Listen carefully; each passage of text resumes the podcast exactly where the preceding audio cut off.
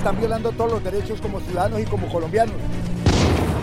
Que, que los gobernantes se den cuenta que no solamente una persona, que son muchas personas que están en desacuerdo con las políticas que ellos aplican. Vemos que es injusto, indigno lo que están haciendo. Memoria Andante, un podcast de Comunicasur. Bueno, un saludo muy especial para cada uno de nuestros seguidores quienes están escuchando en este momento este podcast. Memoria Andante, una iniciativa alternativa que surge desde comunicasur.info para contar esas realidades que emergen en los diferentes territorios. Hoy, en este episodio, vamos a hablar sobre la juventud. La juventud eh, desde entender qué es ser joven y también comprender cómo esas dinámicas territoriales que estamos sufriendo en este momento en el país a raíz de las masacres que se están sufriendo. Entonces, hoy nos acompaña Erinson Yarib, docente de la Universidad Colombiana, y Jason. Bienvenidos los dos. Hola a nuestros oyentes, ¿cómo están? Bienvenidos a este, el episodio 7 del podcast de Memoria Andante. Bueno, y qué mejor también, ya que nos acompaña el profesor Erinson, es un muy buen amigo, reconocido ahí de la Universidad Colombiana, fue incluso mi director de práctica profesional también. Profe, ¿cómo estás? Hola Nijire y al equipo de trabajo de Memoria Andante, muchas gracias por la invitación, rico escucharlos, rico eh, conocer cómo estas propuestas que ustedes vienen adelantando, que vienen desarrollando desde, pues, desde el ejercicio de la comunicación comprometida en, una apuesta ciudadana y una apuesta política. Estás escuchando un podcast de Comunicasur. Bueno, justamente eh, esta iniciativa busca democratizar un poco la comunicación, que este tipo de formatos lleguen a esas audiencias donde la comunicación es mucho más difícil, pues que llegue y sobre todo ser como esa voz de las comunidades incluso vulneradas, ¿no? De esta manera, pues la idea es interrogar y cuestionarnos un poco sobre qué es ser joven, ¿sí? Concebido incluso desde nosotros mismos, pero también desde la misma sociedad, cómo nos han catalogado socialmente también a la juventud, que tristemente hoy es estigmatizada y pues también mm, violentada fuertemente. Vemos que en todas las masacres que pues hemos sufrido todos estos días, principalmente en este mes de agosto, son los jóvenes los protagonistas eh, de estas masacres, con, pues que han acabado con sus sueños y sus esperanzas. Entonces, ¿quién empieza? Profe, para usted, ¿qué es el joven? Bueno, eh, yo creo que es importante primero plantear un asunto y es que hablar hoy por hoy de joven como un sujeto singular es bastante complejo y contradictorio. Creo que si algo nos ha demostrado la realidad, eh, el tiempo histórico y, y, y estas dinámicas de los jóvenes hoy por hoy es que la juventud es un asunto múltiple. Entonces, creo que es mejor hablar de juventudes, ¿no? Reconocer que no hay una sola manera de ser joven, que hay muchas maneras de ser joven, que afortunadamente contamos en ese espectro con una heterogeneidad muy rica y que eso está cruzado por factores económicos, sociales, políticos, culturales. Entonces, no existe una única juventud, no existe una condición de ser joven como para decir esto es ser joven. Siento que con una respuesta concreta esa pregunta, uno está sesgando las posibilidades de la diversidad de lo juvenil, de las juventudes existentes y quizás se amarra uno un sesgo un poco institucional. Fácil pudiera decir, es un momento de la vida, es un grupo etario, va de, va de tal edad a tal edad, son personas que están en construcción de su plan de vida, que tienen sueños, pero creo que el debate hoy por hoy que, que se puede dar en torno a la juventud es básicamente reconocer la diversidad, la, negación a unificar el concepto de lo que es ser joven, porque no es lo mismo ser joven en, diferentes contextos. Creo que la juventud está cruzada por todo un, asunto bastante complejo frente a, la definición de la identidad de quién es como joven, qué hace el joven en términos de esa realidad en que habita, que construye. Entonces, darte un concepto hoy por hoy sentirme diciendo ser joven es esto o es aquello, siento eso, siento que estaría negando esa posibilidad, siento entonces que, que se hablaría de juventudes mejor y reconocer las juventudes es reconocer unos actores diversos de nuestra sociedad que están cruzados por un proyecto histórico que se han construido en el marco de una generación en diversos contextos y que por lo tanto tienen unas prácticas diferenciadoras, unas prácticas diversas incluso entre los mismos jóvenes Entonces creo que entramos a un terreno donde lo que menos puede haber es un encasillamiento o una mirada eh, sesgada y particular sobre el, sobre el asunto de las juventudes. Es que yo creo que de hecho, qué pena, perdón, diré. Es que yo creo que por eso eh, es que también es tan, es tan complejo no hablar de la juventud de las juventudes, porque temas como la edad, como el género, como el estatus social hace que, esto como que se, se, diversifique y a la vez se divida tanto, ¿sí? Entonces eh, hablamos de que es diferente ser eh, un hombre joven a ser una mujer joven, a ser un joven de estrato bajo, de estrato alto y todo ese tipo de, pues digamos que de caracterizaciones que son en las que se basan la mayoría de las sociedades contemporáneas, por tal vez no decir que todas por temor a equivocarme, pero yo creo que el hecho es eso, que en realidad eh, parte de distintas divisiones y subdivisiones como de ramas que lo que hacen es acoplarse a distintos contextos y a distintas, pues no sé, matices sociales, por decirlo de cierta manera. Creo que es, es muy importante y en eso coincidimos, que obviamente es un concepto ambiguo y no es una cuestión etaria, como lo, menciona el profe, que desde la misma institucionalidad nos lo han hecho ver, ¿no? Sino por el contrario, entender cómo esa diferencia y la diversidad es lo que me parece mucho más valioso. Coincido totalmente en que son los contextos muchas veces los que nos van definiendo y además que como jóvenes tenemos diferentes prácticas, ¿no? Entonces existen los jóvenes eh, rurales, los jóvenes urbanos, los jóvenes, eh, bueno, que, que están organizados, los no organizados, los universitarios. Entonces eh, es una pluriculturalidad, diría yo, es convergencia de diferentes saberes también. Y sí, encasillarlos efectivamente en una categoría es un error que sigue cometiendo, de hecho, la mirada adulta muchas veces y la misma institucionalidad. Pero pues sí sería chévere eh, ahondar un poco sobre el tema de, de la mirada institucional porque he sentido también desde mi rol como periodista y joven. De hecho, tuve una entrevista de trabajo hace muy poco y me decían, bueno, cuéntanos tu experiencia. ¿Qué crees que define la madurez? Entonces, de una vez como que es una señalización, como que tú no tienes la experiencia todavía. Y entonces le decía yo, es que yo creo que la madurez no la define la edad, la define eh, las vivencias, las circunstancias vividas, los contextos por los que pues hubiese pasado en ese momento en, en el momento en el que me encuentre, ¿no? Entonces sí me gustaría saber de pronto ustedes qué piensan respecto a esa mirada institucional que nos siguen catalogando y que muchas veces es hegemónica, ¿no? Esa mirada y adultocéntrica, porque el adulto normalmente es tengo la razón o el joven es el que está en un desarrollo y es el que necesita herramientas de formación para poder eh, ser un adulto eficaz, ¿no? Cuando uno sabe que hay una carga muy grande, porque precisamente el joven viene sufriendo con unos vacíos que el mismo adulto quizás ha dejado por la incapacidad formativa en muchos aspectos. Entonces, ¿qué piensan al respecto? De hecho, una mirada interesante sobre esto la guarda Mario Margulis que cuando él habla de, juventud o de juventudes, que de hecho hace mucho énfasis en diferenciar estos dos, estos dos conceptos, estas dos palabras, eh, se refiere mucho a que la, la juventud no se define mucho por una edad, de hecho está muy desprendido de esto y a pesar de que es denominado como una etapa, muchas veces se refiere más a una etapa quizás psicológica o más guiada hacia el, es el pensamiento y la cosmovisión que tenga la persona o el actor en cuestión, debido a que bueno, primero, eh, distintos jóvenes tienen muchas miradas distintas sobre qué es la juventud y gente que ya ha pasado por, por esta etapa ¿no? de la vida, por ese segmento también, también igual. Entonces eh, es muy curioso cómo, digamos, muchas personas que ya, no sé, han sobrepasado sus 28 años, 29 años, que creo que es hasta donde se es como tal considerado joven en Colombia, aún siguen reflejando mucho como esta, esta juventud tan latente y entonces ahí es donde decimos, bueno, eso se desprende de denominadores tan comunes que se suelen tomar en cuenta como lo es quizás la edad.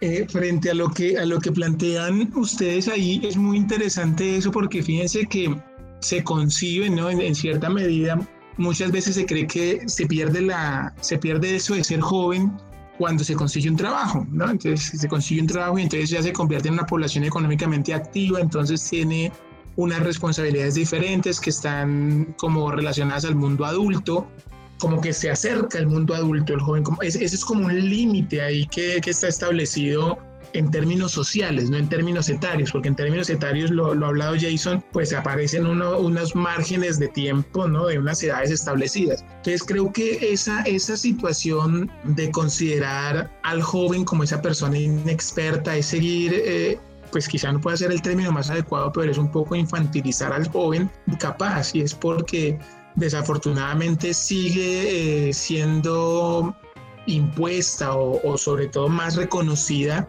la mirada del joven como un sujeto que tiene que ser asistido y atendido en términos de servicios, incluso de servicios de salud, eh, enseñándolo a llevar una vida sexual responsable, en términos de tiempo libre, a, enseñándolo a, que tenga un buen uso del tiempo libre, entre proyectos deportivos y demás. Y ahora últimamente les están metiendo todo el tema de, liderazgo y todo este cuento, pero basta un punto en el que les pintan unas opciones que en la, que en la práctica distan de la realidad. Entonces, esa mirada, que es una mirada realmente institucional, de concebir al joven sencillamente como un colectivo etario eh, unificado que requiere un proyecto para que aprenda a vivir una sexualidad responsable, otro proyecto para que no consuma drogas, otro proyecto para que aproveche su tiempo libre, está generando que una persona cuando se vaya a enfrentar a un reto laboral como la experiencia que nos contaba ahora Nigiret, pues le hagan como insinuaciones o preguntas como esas, como si usted está tan joven todavía, tan, tan recién egresada, no, porque todos esos cargos, esos términos terminan siendo un poco despectivos, pero usted es demasiado joven, eh, le hace falta experiencia, está recién egresada. Esto, ese tipo de cosas se convierten en esos condicionantes que reafirman esa realidad institucional, que siento que si algo se ha demostrado es que los jóvenes han roto esa, esa imagen ¿no? que, se, que se les ha querido imponer y que ha sido una, una pelea como de generación y en generación. Creo que cada generación de jóvenes ha tenido sus propias luchas, ha tenido sus demonios a los cuales enfrentar y creo que la generación que, que hoy por hoy se considera como que hace parte de, de, la juventud, de estas juventudes que habitan nuestro territorio, pues han tenido y han demostrado, han tenido que demostrar que hay otras maneras de ser joven y que está relacionado incluso con la productividad, en términos de emprendimientos, en términos de nuevas apuestas, de otras maneras de leer y contar el mundo, de narrar el mundo, en nuevas apuestas de negocio y esas cosas han venido como en discusión, por no decir que un, diálogo de sordos, pero ha sido una discusión frente a un reconocimiento que ha tenido que hacer entonces la institucionalidad de que los jóvenes han venido cambiando. Se sigue eh, teniendo una deuda amplísima con eso porque creo que todavía siguen esas miradas limitadas del asunto de lo juvenil, de las juventudes, pero los jóvenes ya no están jugando un papel como tan, tan aislado y tan alejado de, de, estos escenarios de debate y de participación. Creo que la presencialidad de los jóvenes a través de redes, de apuestas en nuevos medios, de opciones alternativas de comunicación, de opciones alternativas de asociabilidad, ¿no? Esos nuevos grupos que conforman en términos de derecho, de medio ambiente, de género, de deporte, todas estas cosas nos están mostrando un panorama de esa diversidad juvenil que habita en el territorio y por lo tanto la institucionalidad ha tenido que interpelarse un poco y decir, vea, es que los jóvenes que yo tengo en mi plan de desarrollo de pronto no son estos que realmente están habitando la ciudad, que están habitando el departamento, que están habitando el país. Entonces, eh, eh, esa interpelación que se ha dado internamente en la institucionalidad ha sido gracias a la emergencia, al posicionamiento y al diálogo directo y expreso que hace el universo de lo juvenil con ese resto de actores que conforman nuestra sociedad, nuestra realidad. Y es, es, muy bonito porque es el rol protagónico de la misma juventud, ¿no? ¿no? No fueron los adultos los que vinieron a hablar por nosotros, que en parte, digamos, hay escritores que han ayudado y contribuido pues para que esto sea un poco más visibilizado, pero son las mismas expresiones culturales, organizativas que hemos peleado y han peleado por nosotros para tener esa, esa visibilización y esa participación en los diferentes organismos también institucionales, porque es una lucha en todos los campos, tanto en lo universitario como en lo político, en lo social, en donde los jóvenes hemos alzado la voz y dicho porque es un poco contradictorio, porque nos satanizan, nos estigmatizan, nosotros no hacemos nada y sigue él, los adultos hablando de que somos los jóvenes del futuro y no, los jóvenes somos el presente que piensa, que siente y que es parte de, esta sociedad que se empeña pues en invisibilizarnos y en cuanto a la coyuntura por la que estamos atravesando, es satanizarnos, ¿no? Porque los jóvenes entonces somos los pandilleros, somos los ocasionadores de problemas, los rebeldes sin causa en muchas ocasiones, pero pues siempre estamos como ahí dispuestos a decirles, nosotros también somos cultura, nosotros también somos organización, somos educación, somos los jóvenes los que en este momento eh, podemos decir se han dado la pelea para que las universidades sean públicas. Ahorita, pues en este año precisamente de pandemia, fueron los jóvenes los que dieron la pelea para que fuera una matrícula de gratuidad, por, eh, por ejemplo, y por supuesto muchos docentes que han ayudado y contribuido y saben que los jóvenes somos parte de, de una sociedad totalmente contradictoria y cuando digo contradictoria lo planteo desde el punto de cómo los jóvenes seguimos siendo un punto blanco, ¿no? Y un punto blanco para la violencia. Porque entonces cuando necesitan un brazo armado, militar, ahí están los jóvenes. Cuando necesitan eh, acabar con, con, el tema de la, guerrilla, de la guerrillerada así de Colombia, eh, visten es a los jóvenes de falsos positivos, tristemente, y son ellos los que van, los que van cayendo poco a poco y eso también nos lleva como también a evaluar un poco esas sensibilidades sociales, ¿no? Eh, y que además terminan siendo selectivas porque los jóvenes tenemos todos estos problemas, pero no es de gratis. Son problemas que vienen acumulados por la desigualdad social, por la falta de garantías. Y cuando hablo de sensibilidades sociales es con el tema de un joven ladrón. Entonces un joven ladrón, la opción es cogerlo a pata y todo el mundo, sí, que le peguen, que le peguen, porque mire lo que están haciendo. Y pues no trato de justificar, pero sí que miremos un poco de cómo son los selectivos y de cómo no miramos lo estructural. Y es muy polémico porque el gobernador del Meta pues ahora salió a decir que si miraban un ladrón lo atropellaran, con la excusa de la solidaridad, ¿no? Con las mujeres, con los abuelitos, con los niños que posiblemente caían en manos de esos ladrones y pues los maltrataban.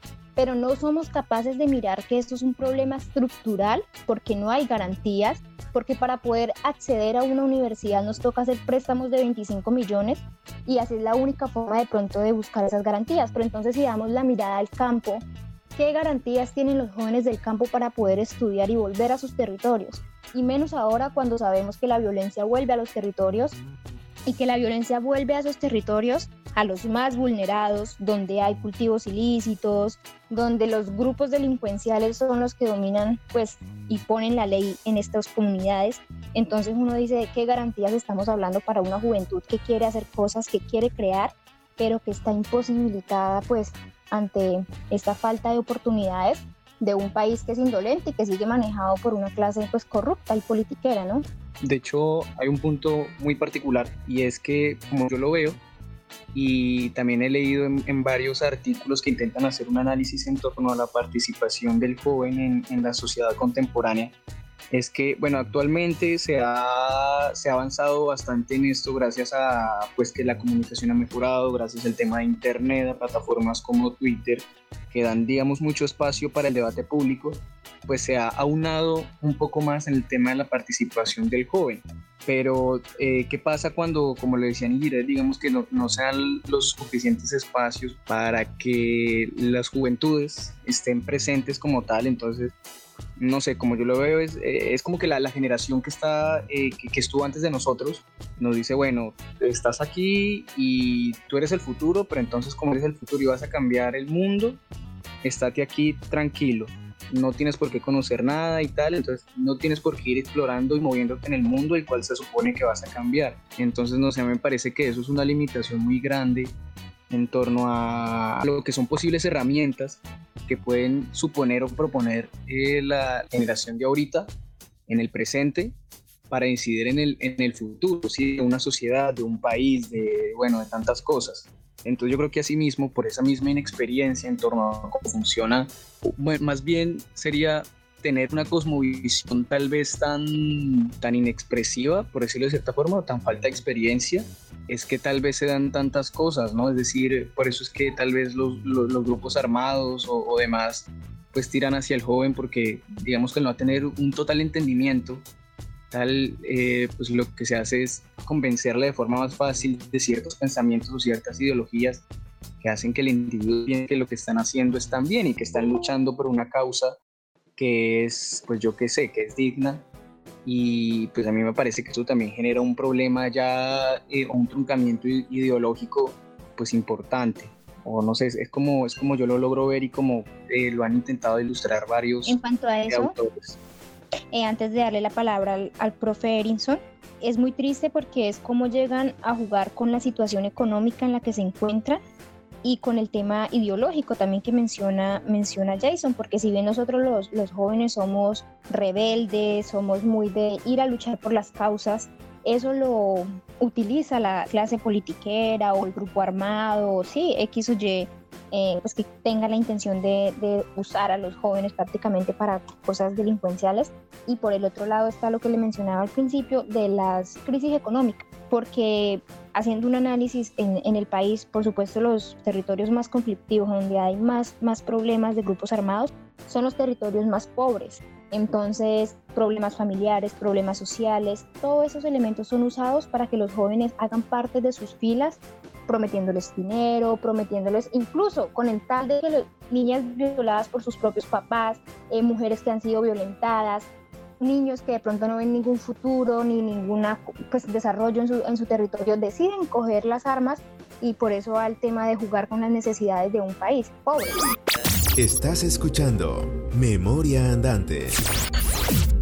Yo, yo creo que es que precisamente en eso que planteábamos al principio de, no encasillar y no como meter a todos en la misma bolsa dentro de todo ese, ese espectro que, que uno habla de lo juvenil, donde hay tantas juventudes insertas, eh, así como hay unas juventudes muy comprometidas, muy, muy de acción, muy con un compromiso político claro, hay otras que no, y no está mal. Yo creo que no, no tampoco ni ser joven es sinónimo de rebeldía y lucha, ni ser joven es sinónimo de, de sencillamente estar en el momento de pasarla bien y no cuestionarme nada.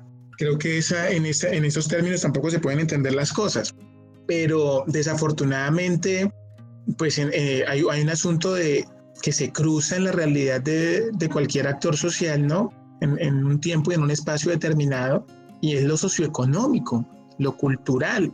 Y eso es lo que determina también esa diversidad de quiénes son los jóvenes y quiénes son los jóvenes que terminan siendo objetivo de acciones ilegales, de crímenes de Estado como los falsos positivos, de quiénes han sido los jóvenes que han masacrado en estas últimas en estas últimas semanas. No hemos, no hemos escuchado, y no quiere decir que la vida de estos valga menos, porque no masacraron a un chico que quizá tenga otra condición física y no sea un niño de Cali, sino un niño rolo que estudia en el colegio alemán o no sé qué otro colegio muy de élite en Bogotá. ¿Cierto? Eh, no, no, no implica eso. Eh, son tan jóvenes los que tienen los recursos económicos suficientes como aquellos que carecen del abandono del Estado que los existen y muchísimos, son, son igual de jóvenes, tienen diferentes condiciones. Este cruce socioeconómico, cultural que determina la realidad de los jóvenes es el que el mundo hegemónico adulto, el de quizá un, un, unos grupos conformados de ciertos partidos políticos con ciertas ideologías extremas, han aprovechado eso y esas condiciones de ciertas personas, de estos jóvenes, para eh, llevar a cabo esto, estos actos ilícitos, estos atentados contra sus vidas y que terminan movilizando y sensibilizando a, a muchos sectores del país, pero digamos a estos chicos que, que, que, cayeron, el asunto más allá de que hayan sido jóvenes, que no quiero demeritar la, el asunto de que sean jóvenes, pero es el, el, hecho de esa condición socioeconómica y cultural en la que están insertos en este momento. Eran eh, los niños del Valle de Cali, ¿no? ¿Quiénes eran? ¿En qué sector vivían? ¿En qué condiciones vivían? ¿no? ¿En qué, qué mundo ¿En qué, ¿En qué mundo estaban habitando y no por culpa de ellos? No es un tema de buscar culpables, porque un asunto histórico de las deudas sociales del Estado con el pueblo.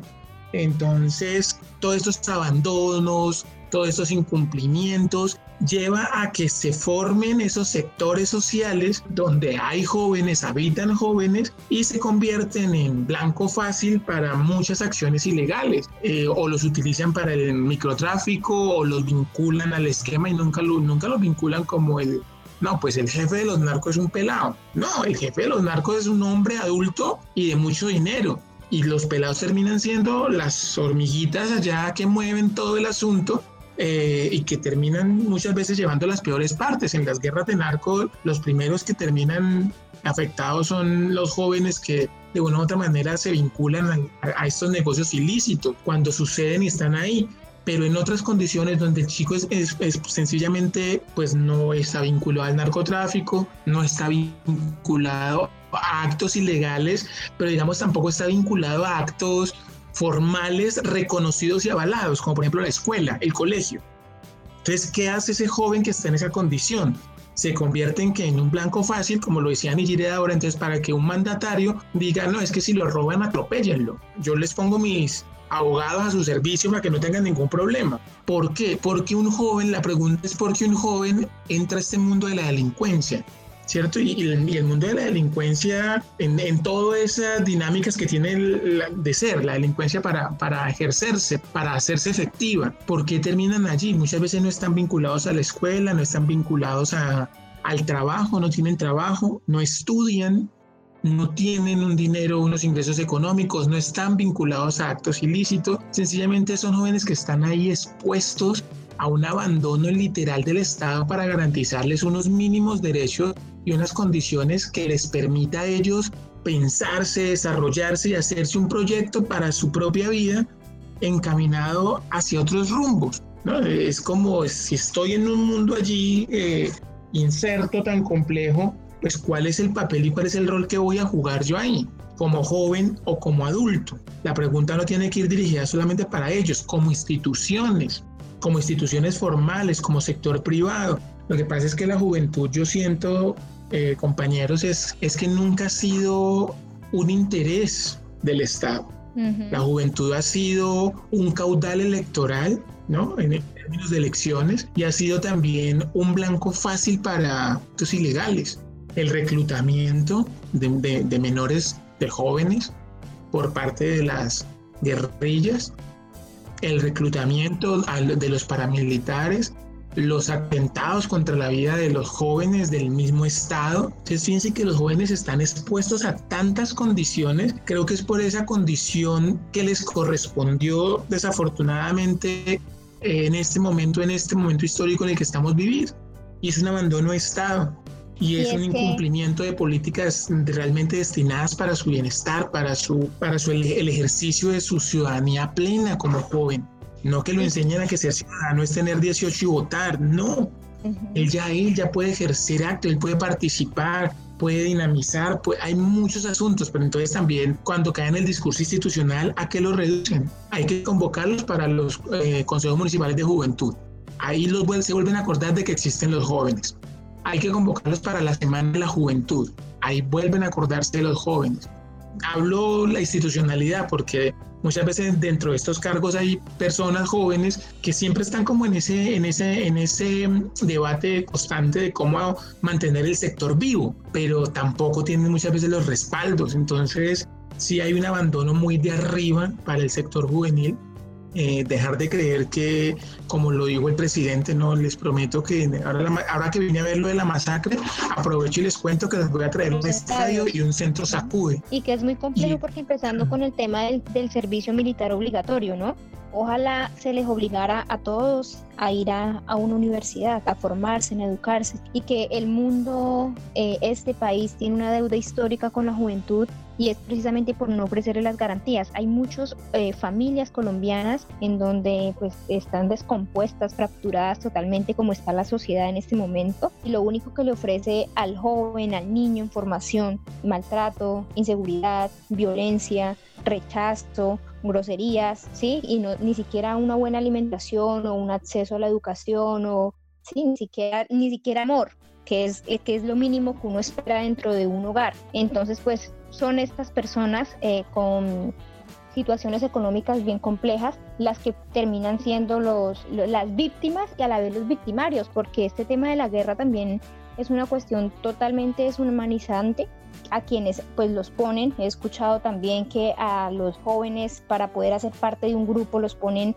a asesinar incluso a propia familia, lo cual va generando secuelas obviamente de por vida y traumas mentales tremendos que son los que van a la descomposición social prácticamente porque este joven va a ser un adulto que le, va, trastocó totalmente la personalidad estas acciones que tuvo que vivir, que son las secuelas de la guerra. y que son pues precisamente los jóvenes tristemente los que, los que terminan sufriendo esto. Además la, la ONU señalaba también que los jóvenes son el grupo eh, demográfico que más muere por causas externas, obviamente por temas de la guerra, ¿no? Y esto pasa en Palestina, en todo el mundo, donde los jóvenes son los protagonistas prácticamente de una guerra en la que ellos no se piensan ideológicamente, sino son el brazo armado, los, los cañones, los que van adelante para morir en cuanto a eso, pues sí es pensarnos eh, cómo debemos asumir como sociedad para luchar contra, contra el juvenicidio, ¿no? Es que, no sé, yo creo que hay aún un poquito en lo que decía el profesor y en lo que decías tú, en el tema del, del abandono estatal, ¿no? Es decir, todo es como eh, una sucesión de eventos. El abandono y el desconocimiento respecto a lo que está pasando en el país genera conflictos civiles, genera guerra, genera una destrucción de este tejido societario que está presente dentro de, una sociedad y eso pues causa distintos problemas, entre esos, eh, yo qué sé, el hambre, eh, la falta de educación y, y, eso genera a su vez también que de, de cierta forma en grupos armados y guerrillas y demás se fortalezcan. Sí, son muchos los casos de familias que cuentan que tuvieron que darle sus hijos a las guerrillas porque, o sea, ni siquiera tenían que comer, ¿sí? Llegaron días en los que ni siquiera tenían con qué tomarse la guapanela con la que se iban a acostar todas las noches. Y entonces prefirieron, entregar a sus hijos a la guerra porque sabían que al menos ahí eh, iban a tener las tres comidas diarias, ¿sí? Eh, y, todo eso hace que, que, se genere como una falta de, de respaldos ¿sí? de, de, garantías, en, no sé, en, derechos tan fundamentales como lo es una vivienda digna, ¿sí? el, derecho a una nutrición sana, a cosas de este tipo que en un país que se supone que no vive una dictadura, que se supone que es muy democrático y todo esto pues debería estar más que garantizado, pero es, es lo dicho, lo que decía antes.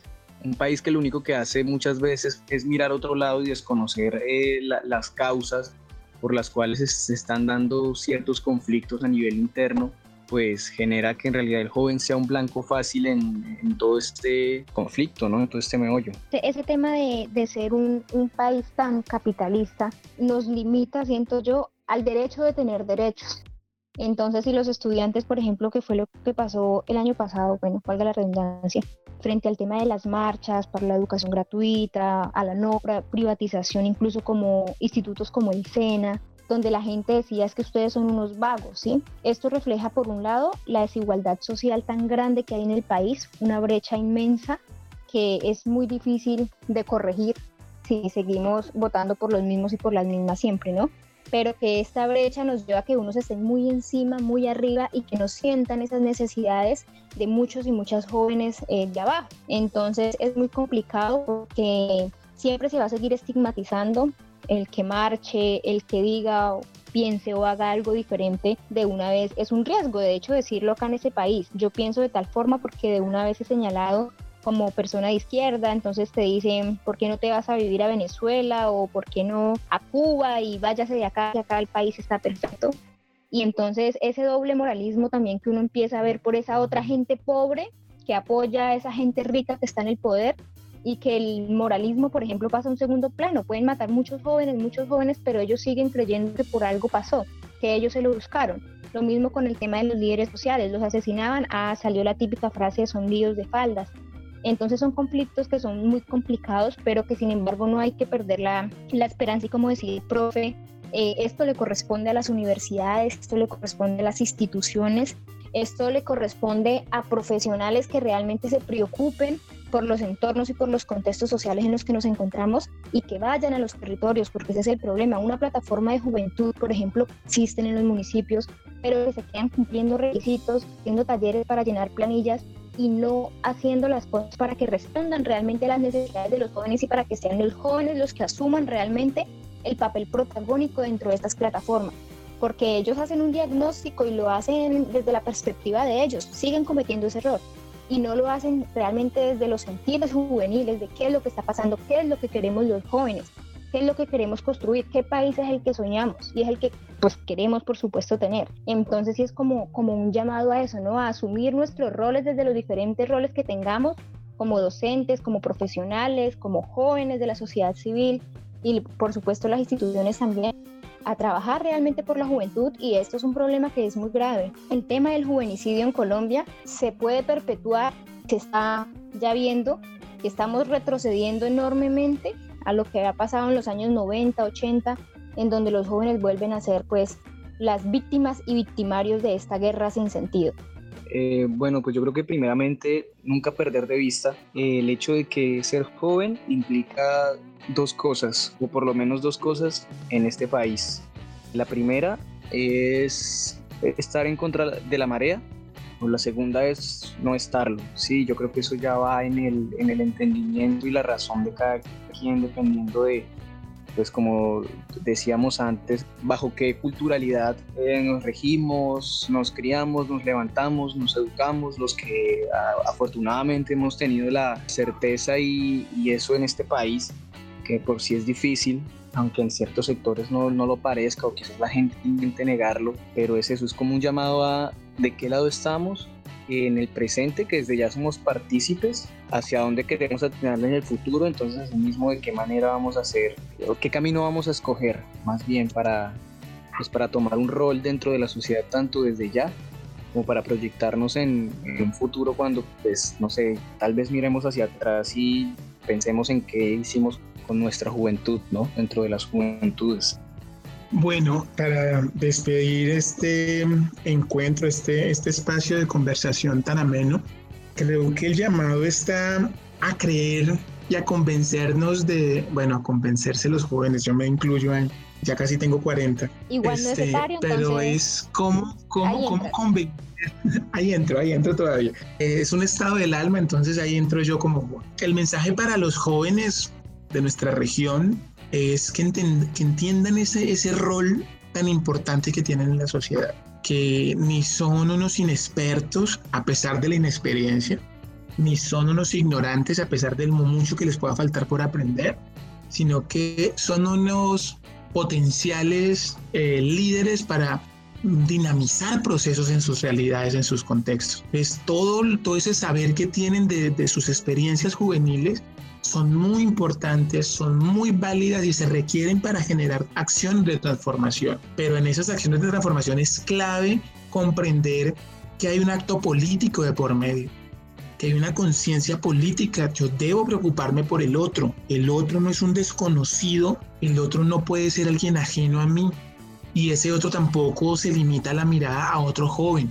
Ese otro implica a, a ese otro individuo conocido desconocido que habita junto a mí este pedazo de mundo y al cual yo le debo y él me debe garantizar unas mejores condiciones para todo. Entonces, entender ese trabajo mancomunado que viene, que no va a ser fácil, que hay unas, unas estructuras instauradas en nuestro Estado, en nuestro gobierno, en nuestra sociedad, que hace que estos trabajos sean difíciles, pero que hay muchos jóvenes que lo han demostrado. Ojalá, lo decía hace un momento, y, sea revolucionario el amor y, que una pandemia de, amor contagiara a, la gente y que una pandemia de compromiso ciudadano contagiara a la gente, a los jóvenes, y entonces se generara ese cambio de chip entre quién soy yo en este mundo que habito. Y me deje de creer el cuento que no soy nadie importante, sino que realmente yo soy el protagonista de este pedazo de la historia que me tocó vivir y por lo tanto en mis manos en mi cabeza, en mis acciones, en mis sentimientos, en mi espíritu y en mis convicciones, están todas las posibilidades de hacer los cambios que se requieren. Si se suman esos cambios, uno tras otro, tras otro, estoy seguro que esas realidades encarnadas que tenemos en el país que no son nada beneficiosas, van a empezar a disminuir, van a empezar a salir, van a empezar a desaparecer. Y ahí ya será el tiempo quizá para que esos jóvenes en ese trabajo que, que ejerzan y que puedan adelantar, contagien esas generaciones que vienen detrás de ellos para que vaya un proceso cada vez más limpio de renovación, de depuración de todas las prácticas. Creo que eso es un proceso como muy continuo, no va a acabarse. Ni ustedes son el principio, ni ustedes son el final. Nosotros todos somos parte de un proceso histórico en el que estamos dejando una huella y es importante preguntarnos entonces cuál es esa huella que estoy dejando cómo quiero que me, recuerde, me recuerde mi familia, cómo quiero que me recuerden mis vecinos, no el mundo, porque en este momento debemos pensar en ese contexto inmediato y ya si logramos esas grandes transformaciones en niveles mucho más allá de nuestros territorios, maravilloso y bienvenido sea. Y ojalá sean de estos lugares tan alejados y tan distantes los que empiecen a ganar protagonismo y a generar esas grandes revoluciones que requiere nuestro país, nuestra realidad. Claro que sí, es a no dejar morir esas utopías, seguir resistiendo. Yo creo que eso es un trabajo como las hormiguitas, ¿no? Pasito a pasito.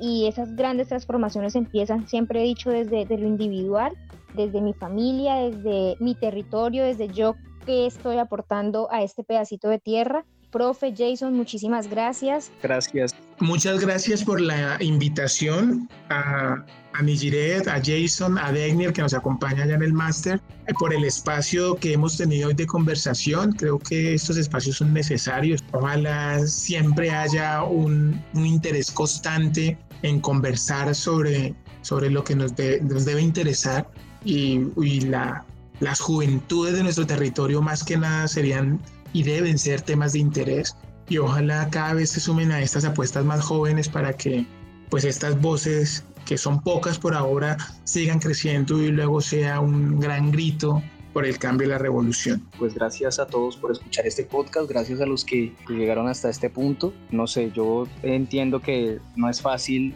eh, escuchar a gente hablar carreta, pero esta es carreta que sirve y que es necesario tener en cuenta, no sé, es necesario tener en cuenta esos puntos de vista sobre temas que son tan cruciales en la sociedad en la cual estamos inmersos, aunque a veces no nos demos cuenta o no, o no lo notemos. Que ojalá esta pandemia nos sirva para salir de, de naturalizar todo lo que pasa en nuestro país y pues les hago la invitación para que nos sigan en nuestra fanpage comunicasur.info, en Instagram aparecemos Comunicasur1, tenemos Spotify también, ahí nos pueden encontrar como Comunicasur y me quiero despedir con una frase de Jaime Garzón, que incluso estuvo cumpliendo es, 21 eh, años ya de su muerte, una muerte que sigue pues sin, sin hacer justicia. Y es, si ustedes los jóvenes no asumen la dirección de su propio país, nadie va a venir a, a salvárselo, nadie. Escuchaste un podcast de comunicasur.info. Recuerda que nos puedes seguir a través de nuestras redes sociales como arroba comunicasur1 en Instagram y Twitter o en la fanpage de Facebook como Comunicasur.